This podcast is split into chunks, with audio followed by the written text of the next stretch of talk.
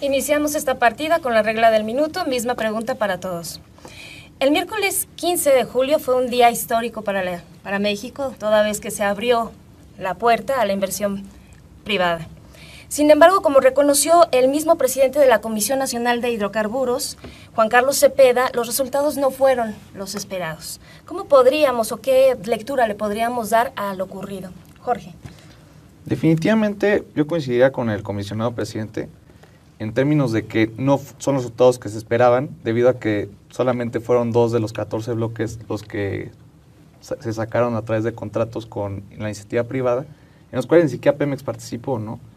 El tema es importante toda vez que refleja eh, que la reducción en los precios internacionales del petróleo derivaron en una baja en la inversión o en la capacidad de inversión de las empresas privadas, inclusive de Pemex y de las estatales como Statoil, que inclusive participó el día de ayer en la licitación, el día miércoles, en la licitación. Entonces, pues no, no son los resultados que se esperaban, pero es el primer ejercicio de muchos otros que seguirán. Gracias. Luis. Pues decepcionante sí en términos de las expectativas que el mismo gobierno se había planteado. Es cierto que el panorama económico eh, internacional pues no es favorable para este ejercicio, pero lo cierto es que con una efectividad del 14% en las adjudicaciones eh, con respecto a lo que se tiene en estándares internacionales, que es del 30 al 50%, pues queda muy por debajo de la expectativa. Ahora bien, este es un proceso de eh, adjudicación de contratos para exploración. Se espera que en las siguientes cuatro eh, licitaciones que ya vienen campos de extracción, pues mejore el panorama, pero lo cierto es que eh, pues queda decepcionante en términos del número de empresas que primero habían mostrado interés, que eran 49, después se redujeron a, a 25 precalificadas y finalmente terminan siendo solo nueve empresas las que presentan una oferta. Entonces, en esos términos sí, sí resulta muy por debajo de lo que se esperaba. Muy bien. Alfredo. Bueno, el, eh, lo más sorprendente es que un país que tiene tanto petróleo, tiene una empresa que se llama Pemex, eh, no participe en la licitación de sus propios yacimientos. Esto es aberrante. Eh, eso no, no, se puede entender bajo ningún concepto. Primero. Segundo, bueno, eso marca que eh, si en esta primera ronda, que fue un soberano fracaso, como todo lo que ha hecho el gobierno de Peña, es decir, no es el primer fracaso, es decir, es más de lo mismo el, eh, porque han financiarizado demasiado al país. Y el país no solamente son finanzas, hay política, hay economía, etcétera. Hay estrategias. Entonces, eh, eh, aquí, aquí lo que anuncias en esta primera ronda, que es los pozos más chafas, por ponerlo así, porque la joya y la corona son las aguas profundas. No participa Pemex, bueno, ya de entrada ya entendimos que van a desmantelar a Pemex, la van a poner en quiebra, y vamos a pasar al proyecto que quiere Estados Unidos, que es Norteamérica, es decir, la integración energética de Norteamérica, que se va a hacer de acuerdo a sus intereses y a sus tiempos. Okay. Sí, desde mi punto de vista fue un gran fracaso. Eh, seguramente se trata, o la explicación de ese fracaso tiene que ver con razones internacionales, de los precios, del mercado mundial, de los petrolíferos y del petróleo pero eh, creo que también hay razones internas. Eh, este es un gobierno eh, en crisis, es un gobierno que no tiene credibilidad ni a nivel nacional ni internacional. Nuestra fama de corrupción trasciende las fronteras.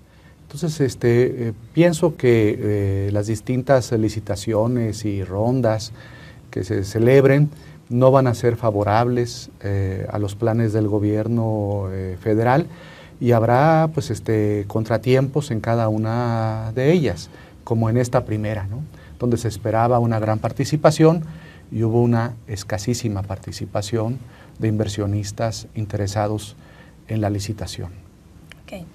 Empezamos con el primer planteamiento. Eh, la reforma energética es la más ambiciosa de todas las reformas promulgadas por Enrique Peña Nieto. Eh, fue anunciada y fue divulgada como una vía para la modernización del país. Sin embargo, algunos especialistas señalaron y señalan que esto eh, va en detrimento de la economía nacional y que obedece a los intereses estadounidenses. En este sentido, eh, ¿qué escenarios posibles podríamos vislumbrar a través de lo, ocurrido, a partir de lo ocurrido con la Ronda 1? Jaime. Pues, Mira, eh, yo quisiera señalar que sí, que efectivamente es una reforma que así la ha vendido el gobierno a la sociedad como una reforma que va a permitir pues una transformación económica, industrial del país, que nos va a colocar a las puertas del primer mundo. Pero la verdad es que es una reforma eh, muy cuestionable por distintas razones, por razones eh, geopolíticas, esta subordinación que se señala a los Estados Unidos, pero también por razones este, nacionales. La crisis fiscal que producirá o que produciría la reforma energética tal como fue planeada eh, por el gobierno y aprobada, pues eh, yo creo que sería o será una crisis fiscal si es que le sale al gobierno su plan, que repito, no creo que ocurra, será una crisis fiscal espantosa que al final los mexicanos tenemos que cubrir, ya sea con mayor endeudamiento, con recortes al gasto público o con el incremento de impuestos. O sea, es una, es una reforma que vamos a costear los ciudadanos mexicanos. Pues yo, creo que es un grave error estratégico por parte de esta administración eh, cimentar todo el desarrollo económico a partir de solo un sector, que es este sector energético, y considerar esta reforma como una reforma sine qua non del desarrollo económico del país. Si no se atienden los problemas de productividad del país, cuya productividad está estancada por más de dos décadas y que crece a tasas anuales de 0.12% anual, eh, da igual si tú tienes un sector abierto. Si no generas el capital humano que el, sector requiere, eh, tampoco podrás generar empleos y beneficios del nivel de los que se están esperando o se promocionan por parte de esta administración para el gobierno. Entonces, y como decía eh, el doctor Cárdenas, el tema fiscal fue esencial. Si tú partes de una reforma social y hacendaria como la del 2013, en donde en la parte específica de Pemex no le quitas eh, la soga al cuello en la parte de pago de derechos y, e impuestos, y donde Pemex está pagando 99% de, de, pago de derechos e impuestos a la utilidad operativa, pues es muy difícil que Pemex, y ahí es donde vemos el resultado de ello, pueda eh, echarse para adelante, y por eso, claro, nos sorprende que en la ronda 1 Pemex diga, pues no tengo dinero para participar.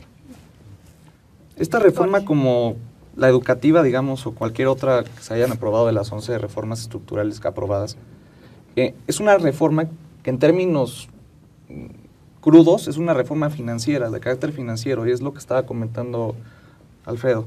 El tema de finanzas públicas en cuanto a la reforma son los mayores ingresos. ¿Qué es lo que hacía el subsecretario de Ingresos el día de la licitación ahí? Era precisamente abordar el tema de la licitación de los contratos desde el punto de vista de Hacienda y de los ingresos públicos. El tema de fondo es un tema estructural de las finanzas públicas. lo que dice Luis es bien importante. Si no se ataca el tema internamente, difícilmente vamos a, podemos aspirar a que las inversiones nos saquen del hoyo en el que estamos en términos financieros fiscales, y las finanzas públicas en México no van a estar saneadas en la medida en la que no se aborde de la forma correcta y no a través de una reforma educativa o una reforma energética que derive en mayores ingresos para el Estado. Entonces, finalmente, lo que estamos viendo aquí es son los ingresos que, no, que se nos prometieron y que no están llegando y al final de cuentas una reforma financiera, de carácter financiero y que no tiene un tema energético. Bueno, lo de las finanzas es importante, la financiarización a ultranza de este gabinete pero que viene de atrás desde Fox, que sigue con Calderón, porque a Cepeda lo pone Calderón, hay que olvidar, lo acaban de, repitió. Y además él realmente, yo no tengo nada personal contra él, yo creo que debe ser un buen eh, financiero y economista, ¿no? Pero no sabe nada de petróleo. Es, una, es grave. Ayer de los que estaban ahí, los que hablaron, que fue Cepeda y, y el otro Mesmacher, que es un niño verde, con todo el respeto, no tiene experiencia. No, pues lo comen vivos. Los, la, imagínate, estás peleándote contra las corredurías más grandes del planeta. Bueno, se han de pitorrear literalmente de esos niñitos que mandan a negociar, que traen ahí esquemas teóricos que no tienen nada que ver con la realidad. Ah, mira, ayer, por ejemplo, yo estaba leyendo las declaraciones y escuchando de ambos, tanto de Mesmacher como de Cepeda, no saben ni a quién le vendieron. los dos bloques, fíjate qué grave, estamos ante gente inepta e ignorante. La, la famosa empresa Serra, para empezar, está ligada a dos, a una británica y a otra estadounidense, pero viene lo mejor. Eh, el dinero no sale de ellos, no son eh, empresas de paja, viene de Riverstone, que Riverstone está coligada al grupo Carlyle y ya te metiste a los grandes grupos de equity eh, funds de Wall Street. Es decir, estás jugando aquí con eh, los tiburones de alta mar. Entonces, eh, déjame, sí, perdón. Permíteme que te interrumpa, vamos a un corte. Ah, bueno. regresamos sobre ese punto. Sí, es el tema. En un momento regresamos. Sí, no Estamos de regreso, Alfredo. Mira, estaban los grandes tiburones viendo eh, ya los chamaquearon, ya los midieron, saben que el país está muy mal económicamente, eh, no es ningún secreto. La deuda de las empresas privadas, que todavía no sé si salió, estaba por salir, 170 mil millones de dólares. La empresa pública anda en 140 mil. Súmale, no te alcanzan las reservas que tenemos en Banjico. Está quebrado el país. Es la helenización energética de México, es una Grecia energética, para cada pronto. Entonces solamente los vieron, vieron eh, eh, a qué aspiraban, ya los midieron, y ellos se van a lo principal, que son las aguas profundas. Ahí viene que se van a licitar el año entrante y ahí sí, ahí es la, nunca mintieron, ese es el tesoro verdadero. Ahora, eh, también no saben hacer las cosas, no las saben, no, puedes operar contra los tiempos globales, que además se te imponen. Primero tienen la guerra de precios que se está dando, entre Arabia Saudita y Estados Unidos por el famoso Shell Gas. Eso no se tomó en cuenta. Yo hubiera pospuesto la licitación, pero se, se nota la prisa que tiene el gobierno de tener ingresos, que no saben por dónde tenerlos. Esa es la realidad. Segundo punto, viene, estamos bajo la espada de Damocles, ¿eh? Eh, de la elevación de las tasas de interés por la Reserva Federal, que eso es tremendo. Y luego, para abonar eh, en, contra, pues viene la eh, ya Irán, ya anunciaron que la introducción, la incorporación de Irán al mercado internacional va a ser de alrededor de un millón de barriles, lo cual va a golpear durísimo a México. Es decir, yo realmente es un desastre a todos los, no es nada más una licitación. Eso ya veíamos venir que sí va a dar en esta circunstancia. Entonces, ¿qué están buscando? Que eh, prácticamente lo van a querer regalado. Es decir, es como en el comercio, te agarran eh, eh, eh, sin resguardos y te van a hacer pedazos en tu propio país, tus propios comerciantes, amigos, e iguales a nivel internacional. Pero si hubiera sido regalado, en ese sentido, yo, yo ahí sí voy a discutir el tema, de que si hubiera sido regalado, la aportación por parte de las empresas privadas hubiera sido mucho mayor en términos de lo que el Estado se está quedando.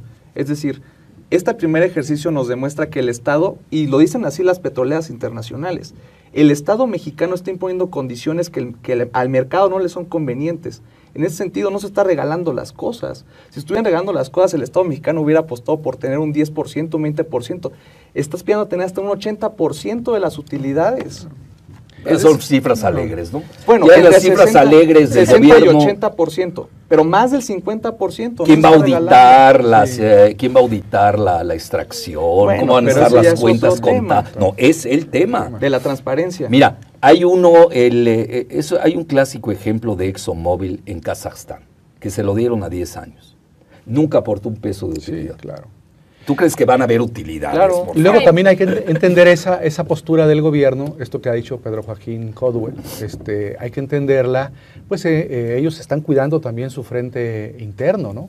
Si se viera así como una descarada entrega de los recursos, pues los cuestionamientos internos y de movilización social serían muy grandes. Tienen que cuidar, o sea, lo que hicieron ayer fue acostumbrarnos a estos procesos de licitación, para que veamos los ciudadanos que no pasa nada, ¿no? Entonces, para que sea algo rutinario, ordinario en la, en la, vida del país y no haya mayores cuestionamientos. Pero yo sí creo, como, como Alfredo, que al final de cuentas vamos a acabar entregando todo, ¿no?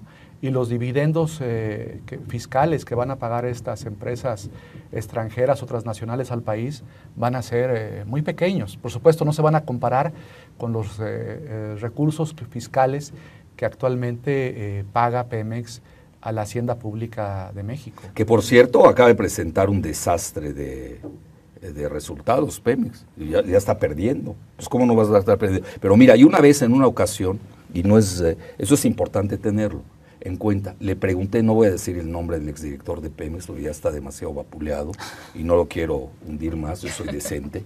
le pregunté públicamente en la UNAM, había ya un evento, el hoyo y la dona. ¿Te acuerdas del famoso hoyo y la dona? Ya ves que México tiene una participación. ¿Alguien me puede decir cuánto obtiene México del hoyo y la dona? A ver, ¿cuáles son los mecanismos de inspección de los ingresos de las empresas que se están adjudicando los bloques de parte de la Comisión Nacional de Hidrocarburos?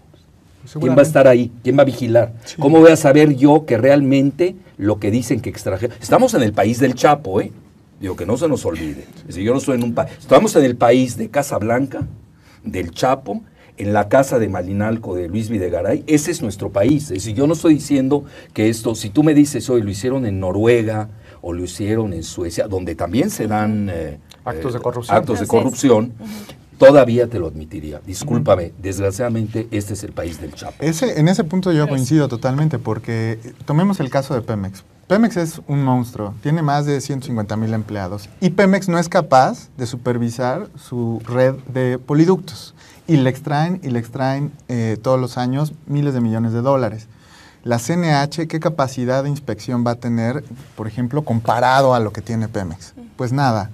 Entonces, ese era el gran punto del debate sobre si vas a abrir el sector, pues tienes que darle a tus reguladores una fuerza, pues bastante significativa. Y la verdad es que la, CNH no tiene esa capacidad de supervisión.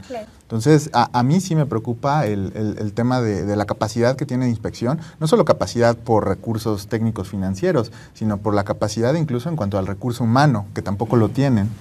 Sí, eh, comentaron algo muy importante, ¿no? La cuestión del proceso, que nos quieren acostumbrar a, esa, a esos métodos, ¿no?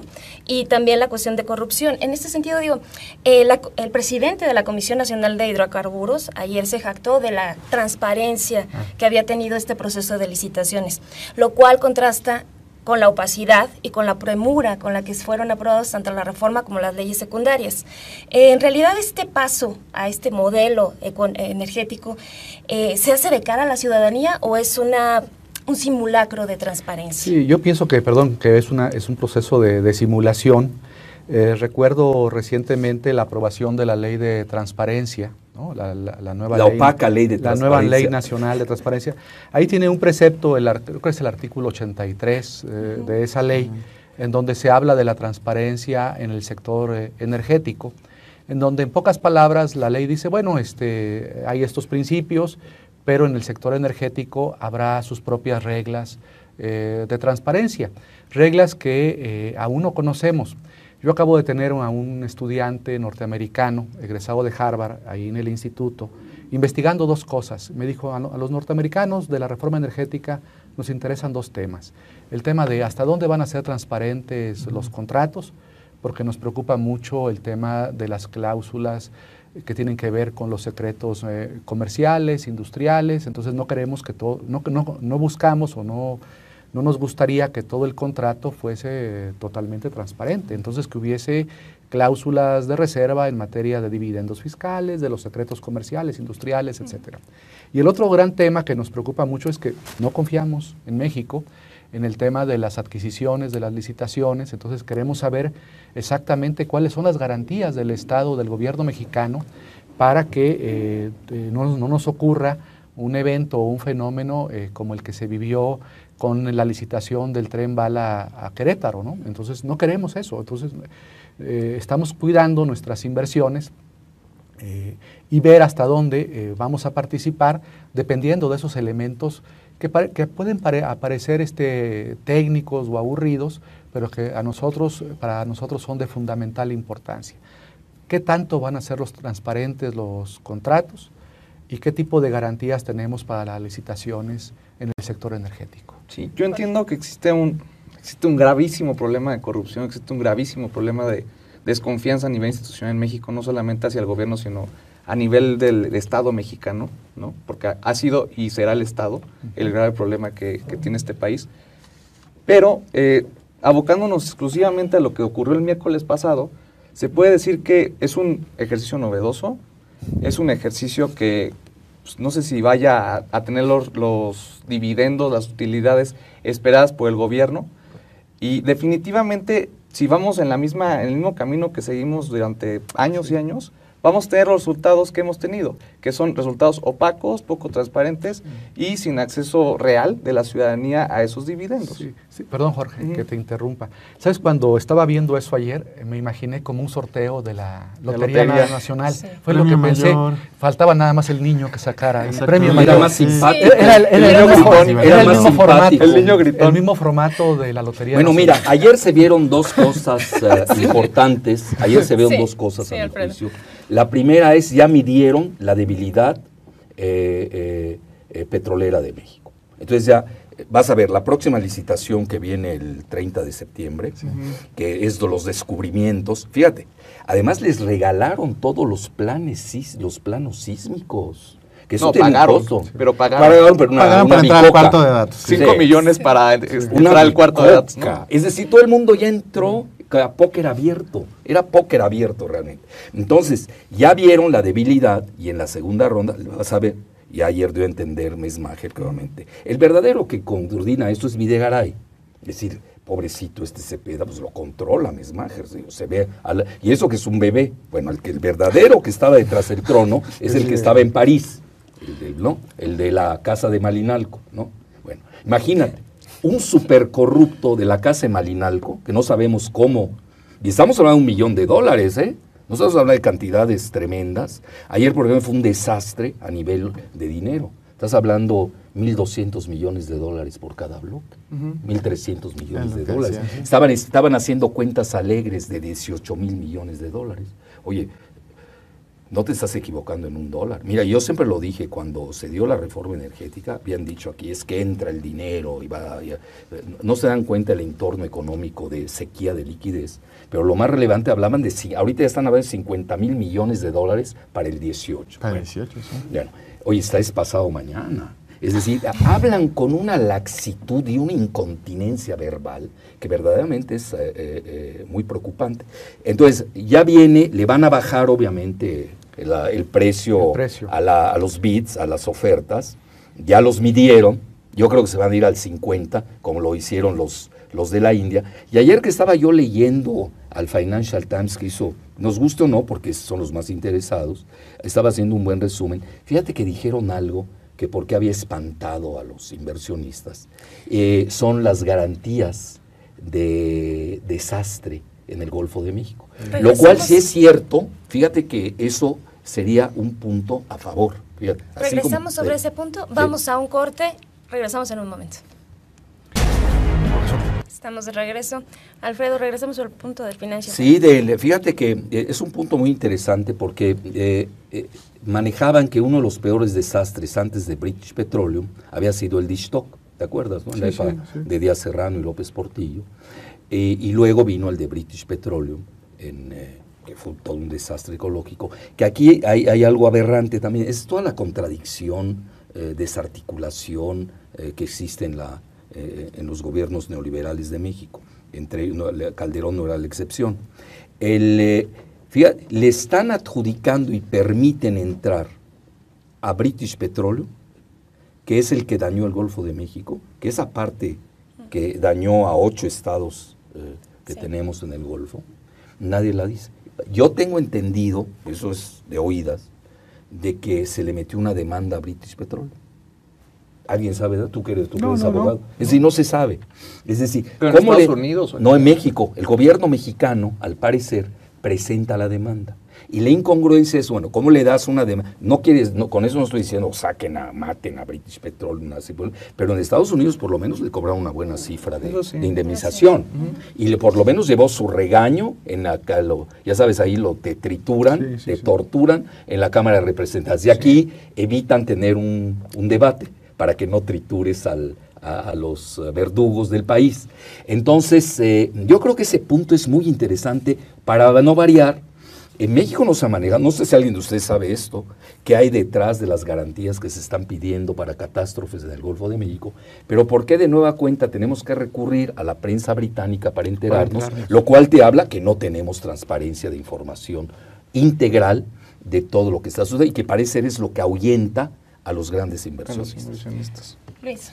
Sí, eh, vuelve a ser el tema del regulador. Eh, la Agencia Nacional de Seguridad Industrial y Protección al Medio Ambiente del sector hidrocarburos, que eh, dirige Carlos Regules, pues no tiene la capacidad para ejercer ese, ese control en la parte de impacto ambiental y ni siquiera hay una estructura estratégica detrás del el uso de los recursos naturales. Lo que sí hay es una contradicción en la parte de que el manejo de un eh, recurso como el petróleo, que es un recurso natural no renovable, tiene que ser de largo plazo, sustentable, y lo que hay detrás es esta contradicción de que Mesmacher y Hacienda esté como factotum del Estado controlando el sector energético con un interés de corto plazo. Entonces, cuando tú tienes ese conflicto de la necesidad de tener ingresos a corto plazo, pero estás manejando un recurso a largo plazo, pues el resultado es, no va a ser favorable para el país.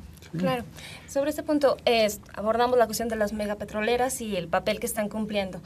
Eh, de manera oficial se había anunciado que Pemex entraría, podría participar en esta ronda 1, sin embargo, Pedro Joaquín Caldwell, el secretario de Energía, eh, dijo que debido a la situación financiera de Pemex, pues no iba a entrar. Eh, ante la entrada de estas empresas extranjeras, ¿qué futuro le espera a Pemex? ¿Se mantiene como un pilar de la economía o irá en detrimento? Ante la...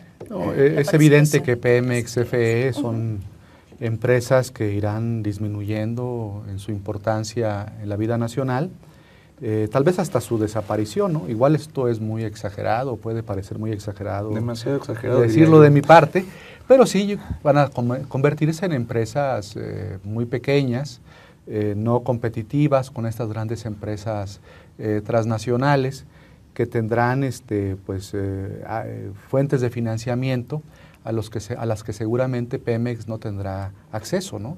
Las fuentes de financiamiento en Nueva York, en Londres, de estas grandes empresas, eh, pues les permitirán tener inversiones en nuestro país, controlar los recursos naturales de México y Pemex y CFE pues serán empresas pequeñas. No, al contrario, o sea, yo eh, pienso que la reforma energética inclusive va en el sentido de fortalecimiento a Pemex. Si Pemex no entra en la primera licitación es precisamente por la incapacidad de invertir. ¿Por qué? Porque nosotros ya no tenemos la capacidad de producir, nada más hay que ver los datos de un año para acá. Pemex va en declive precisamente por su incapacidad para invertir. ahí no hemos querido este, invertir porque ha sido una cuestión de la voluntad del Estado. No es una voluntad, es una cuestión de dinero. No, no, dinero hay. Si van a emplear este, afores para invertir este, en las empresas transnacionales, ¿Por qué no pudimos utilizar recursos de las AFORES para Pemex? Porque tenemos un esquema fiscal que ahorca a Pemex. Bueno, era cuestión de una reforma para pues no ahorcarlo tanto. como si estuviéramos haciendo quesadillas. No, no, no, es que sí era posible. es una cuestión de voluntad política. Yo, creo que depende de qué Pemex estamos hablando, ¿no? Porque parece que hablamos de Pemex como si fuera una sola y creo que esta reforma lo que ha probado es que Pemex y la estructura nueva de Pemex, así lo, lo anuncia, es de dos caras. La Pemex que sí es campeona, la Pemex que sí es rentable, que es exploración y producción, y la Pemex que no nos sirve y que es la que ahí sí estaría yo un poco más de acuerdo en que se puede fragmentar, se puede disipar, que es la parte de transformación industrial, que incluye refinación, incluye petroquímica y, petroquímica y, eh, toda la cadena industrial que, se va a entregar, que se va a eso, Eso sí es como la parte que no nos interesa Así lo me, imagino que el Estado hasta, Hasta la parte de, exploración y de producción. Pues, ¿qué, van a venir a hacer las empresas extranjeras? yo ahí, yo ahí sí estoy en desacuerdo porque esa parte sí tiene 84% de los recursos asignados en ronda cero. Eh, no entra a ronda 1 porque pues los resultados como empresa Pero todo lo de ronda cero lo van a migrar, lo van a migrar. se migran 11 ah, contratos hasta ahorita. Bueno, hasta ahorita se va a migrar. Está previsto legalmente la migración de todo, ¿no? Yo, yo lo que veo en el futuro y esto lo bueno, la, historia nos va a dar la razón a ustedes o, a mí. Eh, yo lo que veo en el futuro próximo es la entrega paulatina de bloques, de campos, de áreas de, exploración y de producción. Pues eso no fue lo que a favor, el miércoles a favor. No lo vimos, bueno, no lo vimos, pero lo vamos a ver. Por eso, porque estuvieron tanteándonos, estuvieron tanteándonos. Pero ¿por qué no hablamos de lo que ya está pasando? Bueno, no ocurrió porque no tienen interés los grandes inversionistas en este momento, porque quieren que el gobierno mexicano baje, baje. Entonces, el Estado y en cuanto baje, y en cuanto baje esas garantías y esos recursos, que se les están exigiendo, ¿no? Entonces, no las va a bajar, es inflexible. el esquema de la reforma energética es tan que ser, inflexible que no permite la inversión. La, reforma energética está diseñado para está diseñada para entregar los recursos naturales de nuestro país. No se vio en la No se vio, pero se va a ver. Ok, vamos a, hablar de lo que va a pasar. Se va a ver. Yo creo que en el futuro próximo como parece. esto esto Yo también. esto se va a ver. Yo creo que tengamos este, un poco de paciencia y no, no son muchos meses. No, hablemos de lo que ya pasó, los que van a correr. de lo que puede pasar. puede pasar ese escenario, estoy de acuerdo, puede pasar. Es como en, el comercio, ¿no? Como decía Alfredo. Tú llegas al mercado y dices, yo quiero por esta, le quiero eh, comprar eh, este producto por 100 pesos. Oiga, no, es muy caro, se lo quiero vender por 100, ¿no? Pero no le bajes de 60 porque eso es mío. No, bájele a 50 y veremos. Eh, Pero vemos un Estado mexicano inflexible en la negociación. Por eso las empresas petroleras no vienen a invertir y se vio en la Si fuera inflexible, si fuera inflexible el actual gobierno mexicano, nunca hubiera permitido esta reforma energética que nos desnuda como país. Eh, Pero a veces es mejor estar desnudo para negociar a gusto, ¿no? No, no. Yo creo que el nivel de inflexibilidad es bastante relativo y lo comprobaremos en los próximos meses. Es un gobierno, es un Estado bastante inflexible, precisamente no se está viendo la inversión que tenemos que tener como Estado. Es un gobierno que está entregando todo. Entregamos. Pero es que eso no se ha visto. Eh, no, sí lo vemos. ¿Cómo, no?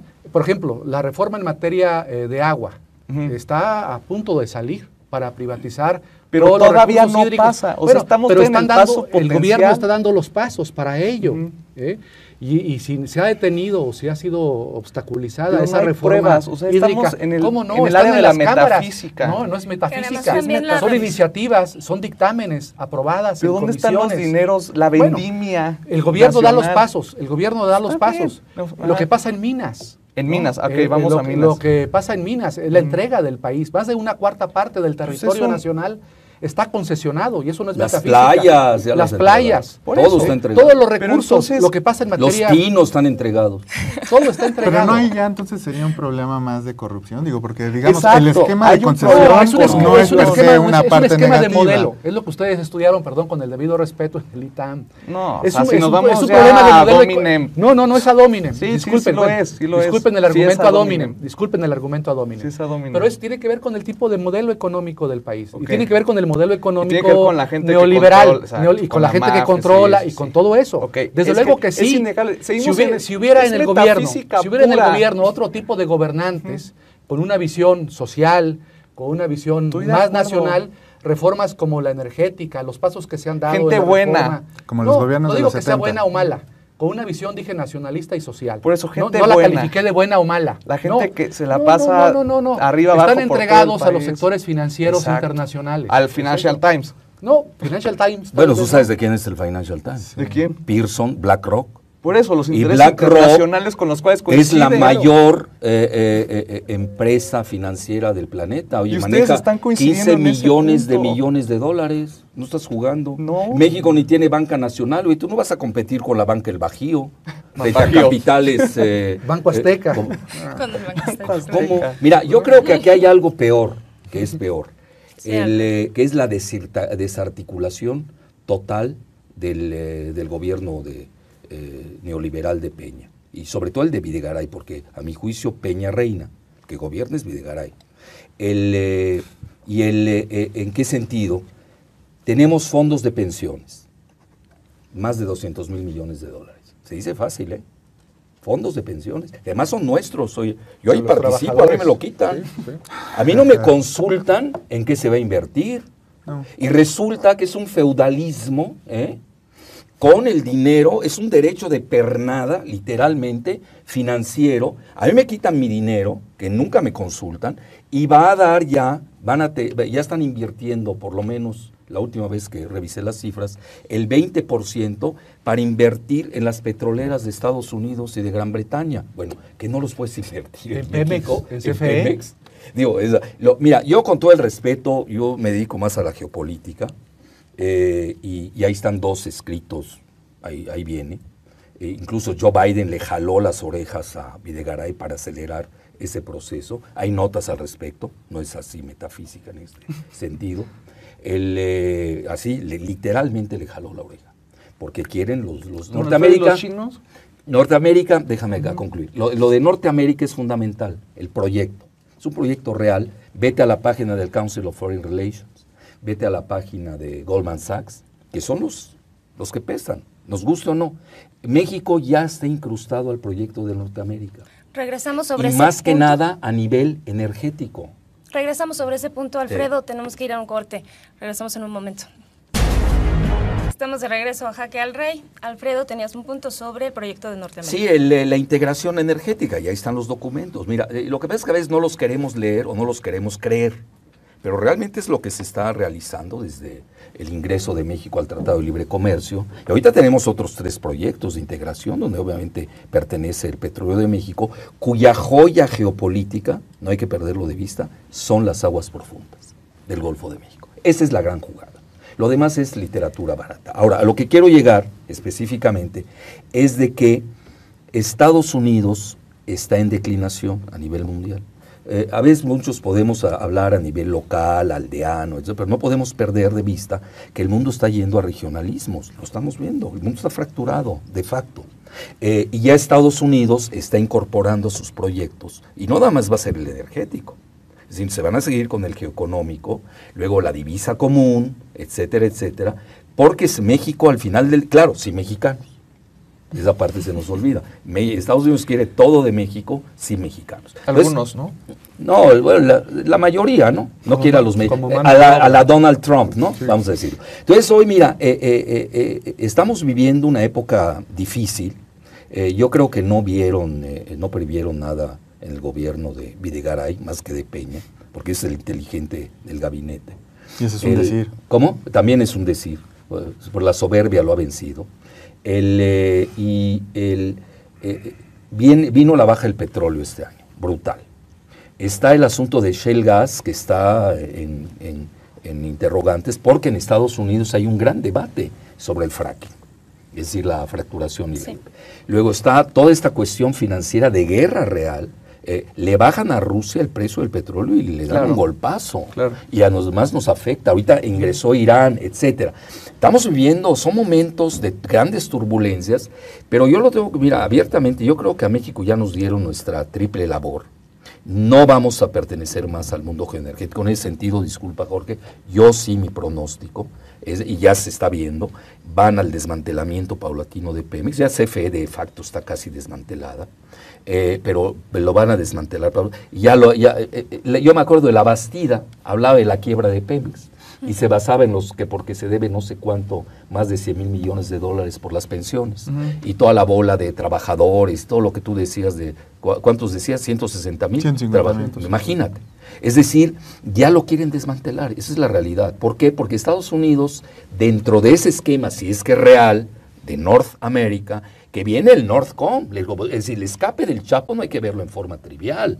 Eso te está llevando una integración de los servicios de inteligencia y viene la incorporación del Ejército y la Armada de México al Comando Norte. Eso es lo que hay que ver. decir, no podemos ver el proyecto, lo que pasó en la licitación el miércoles solo, en forma reduccionista, si no vemos el aspecto regional. ¿Y a México qué le dejan? No le van a dejar el petróleo. Esa es la tarea y lo han aceptado los gobiernos. ¿Cuál le van a dejar? Turismo, bueno, perdón, me equivoqué. Pido disculpas. Narcotráfico, la, reina de todas las reinas. Eh, turismo y manufactura. A ver, aceptándolo sin conceder en el ámbito local, o sea, me voy a pasar al argumento con, con respecto a Estados Unidos. O sea, para mí es inconcebible un argumento de sometimiento de la soberanía nacional hacia los Estados Unidos a partir de que Estados Unidos alcanza la soberanía energética, la, la autosuficiencia energética este año. Entonces yo no entiendo, más allá de tener un superávit energético, los intereses o supuestos intereses de Estados Unidos hacia México, si ellos ya son suficientes energéticamente. No, no son suficientes. No lo son. el 80%. Les dio el 20% el shale gas, pero es inmediatista. Son, son nada más para acotar, son el máximo productor de hidrocarburos ya en el mundo, pero por el gas. Por el shale gas. Por la parte de gas. Esa se va en dos años. Eso se cayó. si, quitas gas, siguen siendo... petróleo. ¿Y hacia dónde se están moviendo ellos? es el Golfo de México. Ah, para allá, pero todavía no lo consigo. Jorge, la joya es el Golfo de México. La joya es Alaska. Esa es la joya de los gringos. También. Hay, muchas joyas en el mundo. Tiene muchas, sí. Pero hay muchas joyas. sí, hay muchas joyas. la de Golfo de este, México es joya. Yo creo que sí es importante eh, que veamos en cosas hasta de detalle, ¿no? Sí. Eh, por ejemplo, acaba de presentar el senador Enrique Burgos en la Cámara de Senadores una iniciativa para abrogar la ley de neutralidad que eh, militar, ¿no? que ha estado vigente desde el sexenio de Lázaro Cárdenas. ¿no? ¿Con qué propósito? Pues para esta incorporación, ¿no? el argumento de, la iniciativa del, senador Burgos es que México participe en esquemas de estos de cascos azules, en fin, pero la, verdad es eso, es integrarnos militarmente a los, a los Estados Unidos y se está dando el primer eh, paso. Entonces, todas las reformas, haciendo un análisis de todas las reformas puntuales, a eso llevan. Eh, eh, llevan a eso. A la integración de Norteamérica. la privatización de las playas, la, reforma. Bueno, ahorita el regreso de AT&T. Sí, la, las reformas en telecomunicaciones. Los casi nos ven, ¿cómo les vas a dejar telecomunicaciones? El, 100%, el 100 se permite en materia de telecomunicaciones la inversión extranjera. Y no se pudo en radiodifusión, bueno, pues por la, fuerza de Televisa y Televisión Azteca, ¿no? Pero si hubiera sido posible, si no existiera una Televisa fuerte en México o, una televisión azteca, seguramente se hubiera permitido el 100% de inversión extranjera en áreas de radiodifusión. Se permite nada más el 49%, el 49%, pero en telecomunicaciones es el 100%. Pero un, un mercado altamente concentrado, vamos otra vez, se están desmantelando monopolios y oligopolios en el país que bien nos va a gustar o no que vengan los extranjeros a invertir en México, pues quizás. Pero regresamos al punto del primer bloque. El punto, al final de cuentas, de cada una de las reformas es aumentar los ingresos del Estado mexicano. O sea, veo muy difícil esta eso es lo que nos dice, Eso es lo que nos dice. Pero es lo que dicen los números. Nosotros estamos ¿Pero cuáles se han bajado los ingresos? ¿Los ¿De ingresos de Pemex? Velo, este año está en quiebra. Por eso, trimestre. por eso, porque no han llegado las inversiones y de ahí que se necesitan Pero las es un inversiones. Mito, el que van a llegar y que es un cuento Exacto, es, es, que eso Te voy a contestar igual que tú le contestas a... Es una falacia del, consecuente. Oye, esa es una falacia del consecuente. Pero pero aquí el problema de fondo, e insisto, vuelve a ser eh, la parte interna. O sea, podemos quedarnos con, con, con, el argumento un poco paranoico de que todo es parte de un grand scheme.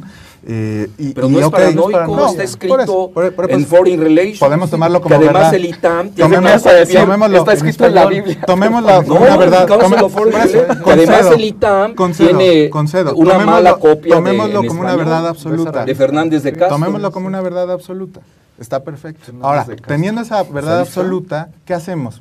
Entonces regresemos todo a manos del Estado, el Estado que nos ha manejado también por años. Tampoco. También por años se trata que, de eso. que es un modelo eh, que, ha, probado que es corrupto. No, nosotros estamos viendo la dinámica, que está pasando. Se no si vamos a regresar a la edad de piedra. Bueno, eran más eficientes los mayas y los aztecas que los gobiernos neoliberales en México.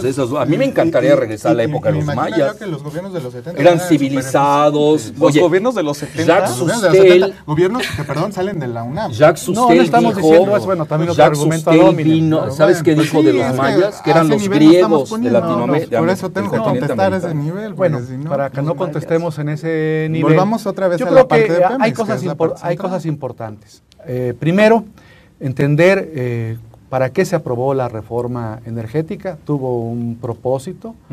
Y de los propósitos confesados en la reforma eh, energética, que no son este, especulaciones ni metafísica, ni argumento ad hominem. Oye, pero ¿qué tienen contra la eh, metafísica? Es muy buena. muy buena. No, pero sí, también. fue un argumento de descalificación a lo que yo decía. A Aristóteles, Señores, a Sócrates. En, la iniciativa, en la iniciativa de, de, Peña claramente se dice que la finalidad es extraer lo máximo. ¿no? Exacto, maximizar las ganas del Estado. No, no, extrayendo, sin, sin contemplar las reservas eh, probadas de nuestro país, que son reservas de nueve años, o de diez años, o de trece años. Depende cuál. Entonces, depende que sí, depende cuál cifra veamos. minuto de conclusiones, a mí me parece este, un espolio. Empezamos con el minuto de... No, eh, considero que la reforma energética, eh, como se aprobó y las consecuencias que tendrá, son gravísimas, eh, condiciona la soberanía de nuestro país a este proyecto de subordinación energética con América del Norte. Es una reforma que tendrá consecuencias sociales graves en las comunidades indígenas, con los grupos de ejidatarios del país por los esquemas que prevé de ocupación temporal eh, de tierras. Es una reforma que tendrá también consecuencias graves a la salud humana, eh, porque es una reforma extractivista, ¿no? Eh, extraer lo más posible, agotar todas las reservas de nuestro país y después dejarnos sin absolutamente nada. Es una reforma que condena a la industria de México porque no promueve, por ejemplo, industrias como la petroquímica, claro, no en manos nacionales, sino las, las prevé para, para, para inversionistas nacionales extranjeros. Yo creo que es una reforma grave, es una de las, las peores reformas que ha sufrido México en, en los años de su historia. Gracias, Jaime. Jorge. A mí me parece que lo que hemos visto hasta ahora de la reforma energética es que es una reforma aspiracionalmente financiera y de carácter fiscal, que lamentablemente no tiene los elementos necesarios para suplir o sustituir a una reforma fiscal que necesita México. Las inversiones me queda muy claro que van a llegar, eh, de tanto del extranjero como en México. Me parece que los procesos de transparencia y los procesos licitatorios de la reforma energética asociados a la misma eh, dejan mucho que desear precisamente por la falta de credibilidad institucional que tiene el Estado mexicano y por lo tanto no vamos a alcanzar el potencial de ingresos asociados a la reforma energética que en, un momento se nos vendieron y vamos a necesitar una reforma fiscal que lo sustituya eventualmente. Gracias. Luis. Yo sigo creyendo que el problema es el conflicto de una visión de largo plazo con eh, un factotum que tiene un objetivo de corto plazo, que es la Secretaría de Hacienda y Crédito Público. Me parece que hay un contraejemplo excelente para denotar cómo acabar con todos tus recursos petroleros no significa una hecatombe, eh, como lo dice el doctor Cárdenas, ni una entrega de la soberanía. Y es el caso de Noruega.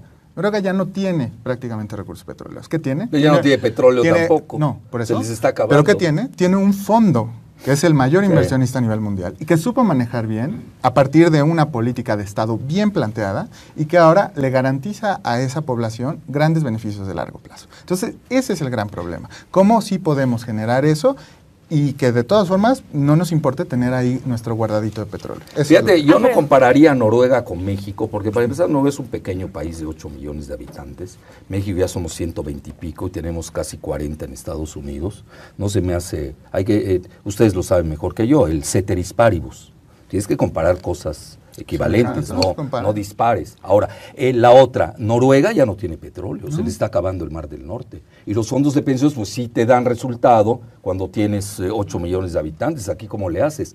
Y ya la parte que me corresponde, y ahí me quitas mi medio Pero aquí ni siquiera fondo de eh, pensiones. No, aquí ni hay. los fondos de pensiones nuestros no los estamos usando. 20 segundos. Bueno, entonces, el, mira, como ya se está diciendo, yo todo lo de la reforma energética, todas las reformas que han hecho, en mi esquema, en el que yo veo, tengo derecho a pensar, el, eh, es eh, el esquema de Norteamérica. Bueno, ya que estamos en eso, vamos a un control de daño. Que abran las fronteras, dejemos ya el libre paso de mexicanos y eh, ciudadanos, vamos a sacar el ciudadano norteamericano, yo no estaría en contra. Es decir, el petróleo a cambio de las universidades de Estados Unidos, de muchas cosas que tienen, yo digo, tampoco me voy a, pero vamos a abrir de par en par todas las fronteras con Canadá y con Estados Unidos. Esto ha sido Jaque al Rey. Muchísimas gracias. eso jamás se va. Jaime, Luis, Alfredo, Jorge, muchas gracias por estar aquí. Nos vemos para la próxima. Ahí está un esquema racista y clasista.